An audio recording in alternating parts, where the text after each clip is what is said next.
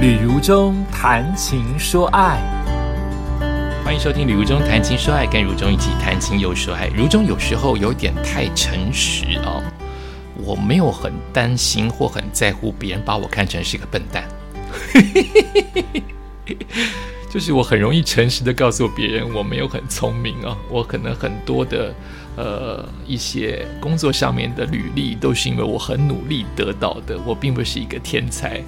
包括我现在学画画，包括我很多以为自己很懂的事情，多年来才认为才知道自己原来是个笨蛋。好比我今天要来朗读的是三宅一生的故事，以时间来算，刚好今天算是他已经往生一个月啊，全世界的时尚大师，日本的时尚大师之一。可是我这么蠢，我不知道从哪个脑袋一直认为三宅一生是个女性，怎么会这么蠢呢？想也知道啊，就是我这样子稍微还有点涉入时尚的人，稍微找一下或者稍微理解一下就知道他是一位男性。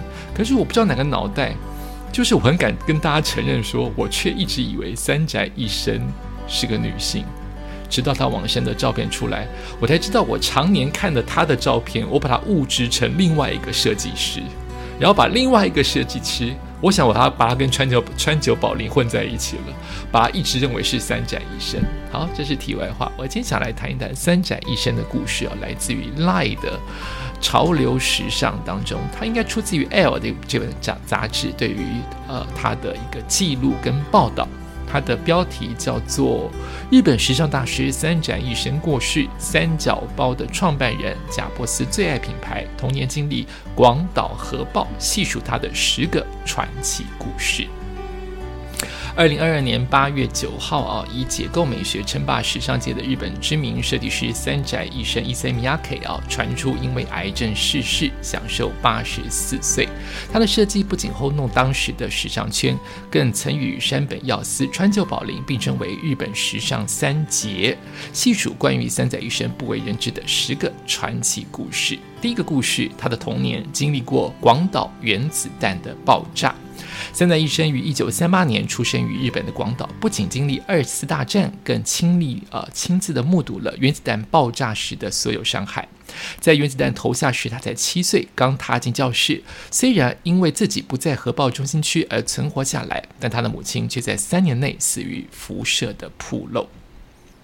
铺路哈，那么因为核爆事件的伤害，他被服装设计师领域吸引，希望创出不会被摧毁的事物，为生活带来快乐和美感。而在成名之后，他很少谈论自己的童年。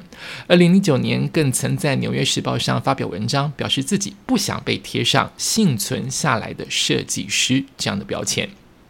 第二个故事，曾经梦想成为舞者跟运动员，不过其实三宅一生并不是一开始。一开始就想成为时尚设计师。小的时候，他曾经梦想自己能够成为舞者或是运动员，但这个想法在他读了姐姐的时尚杂志之后有了转变。第三个故事是曾与曾经与纪梵希一起工作。一九六五年，三代医生在东京多摩艺术大学学习平面设计啊，而后移居巴黎，并曾与法国的设计师呃纪梵希先生一起工作过。不过不久之后，他便离开巴黎，来到纽约。在美国受到了嬉皮文化的影响，他发现自己想要的并不是做出为有钱人服务的高级定制品，而是任何时间地点都能够穿的普世着装。三仔医生曾经说过：“我是为了替人们制作服装而成为服装设计师，不是为了制作遵循法国传统的高级定制服。”第四个故事，研发经典一生的折面料，好，就是你应该知过看过他的，他的他的怎么讲？他的服装那个那个永远折痕的那个裙子跟那个衣着，男生女生都有。好，普世着装的理念影响了三仔一生对面料的重视。因为一切服装的舒适性的源头便是布料，因此他开始埋首研究，并在一九八零年成功研发出一生折这个面料。所以我刚断句是错误的，它有个专属名字叫一生折。那么在于聚酯丝绸的材质上加入皱褶，这些经过数学几何计算的皱褶永远不会乱，不需熨烫便能够穿出门，而且能够轻易的折起来。来收纳，在好穿的，在很好穿的同时，也兼顾了方便性，展现了三宅一生对于着装自由的决心。而这样的创作也让他顿时声名大噪，并且因此获得了日本创造奖。第五故事是一块布的美学。不仅在面料上有所坚持，三宅一生更强调一块布的成衣理念。在一九九八年，三宅一生工作室以及设计师藤原大合作，由电脑全程控制服装制作，从一条线开始织成一件完美的完整服装。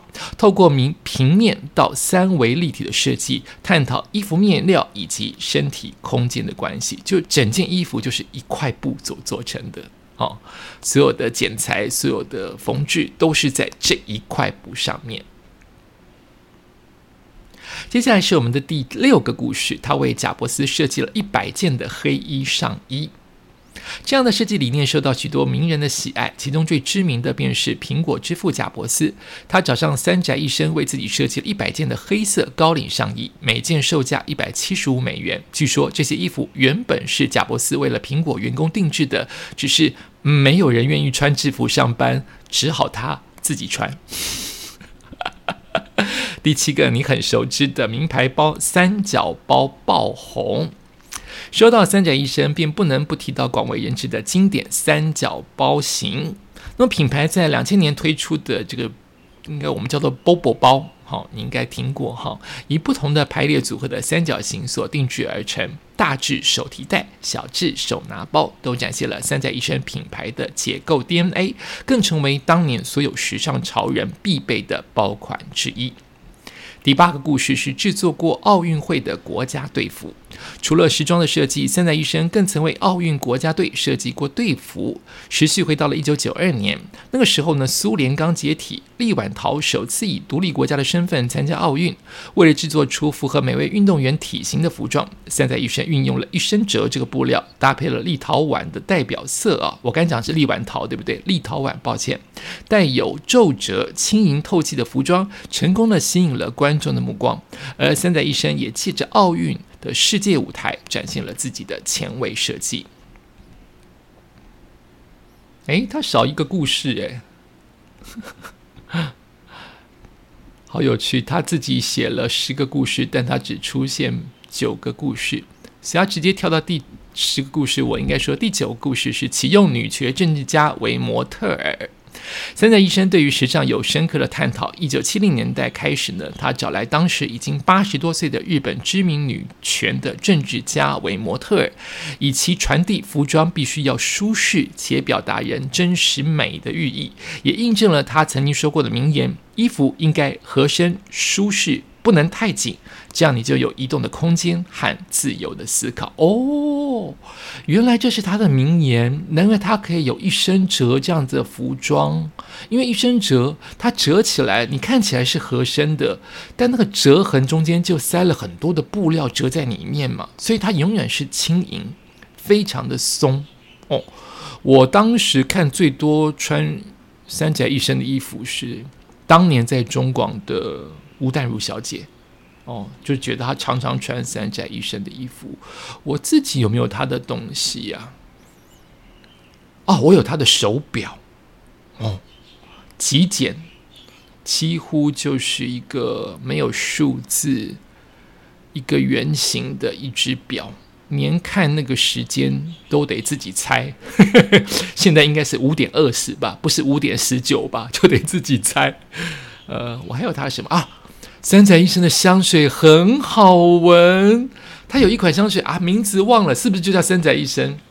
它的瓶子我还记得，长形的，但是很像一个建筑物，扁扁弧形的建筑物啊，那个香水好好闻，回家把它找出来，可能已经放了十五年没去碰它了。哎，你们对于香水是什么感觉？很多人说香水。放久了会过期，我没有那么在乎诶，我觉得它味道真的有点变，但不至于到变臭，可能会变得有一点蒿味，但不至于到变臭。我觉得它蛮蛮不用丢掉的，因为我很多的香水，我从从我当兵开始用香水到现在，又有一段时间，接近十年，我是完全不碰香水的，那就搁在那边了。所以我现在可以把三宅一生的香水再拿出来喷，想念它一下。我觉得味道不会差这么多哦。可能对于很多的时尚大师会认为不苟同，我就觉得还好啊。把三宅一生的东西，现在应该是他的东西，应该是非常的热卖以及非常的昂贵好。但是。这样子大师留下来是他的风骨跟他的设计的理念跟精神，也谢他对于人类的服装的贡献。也感谢你收听今天的礼物中谈情说爱，我们下次再见。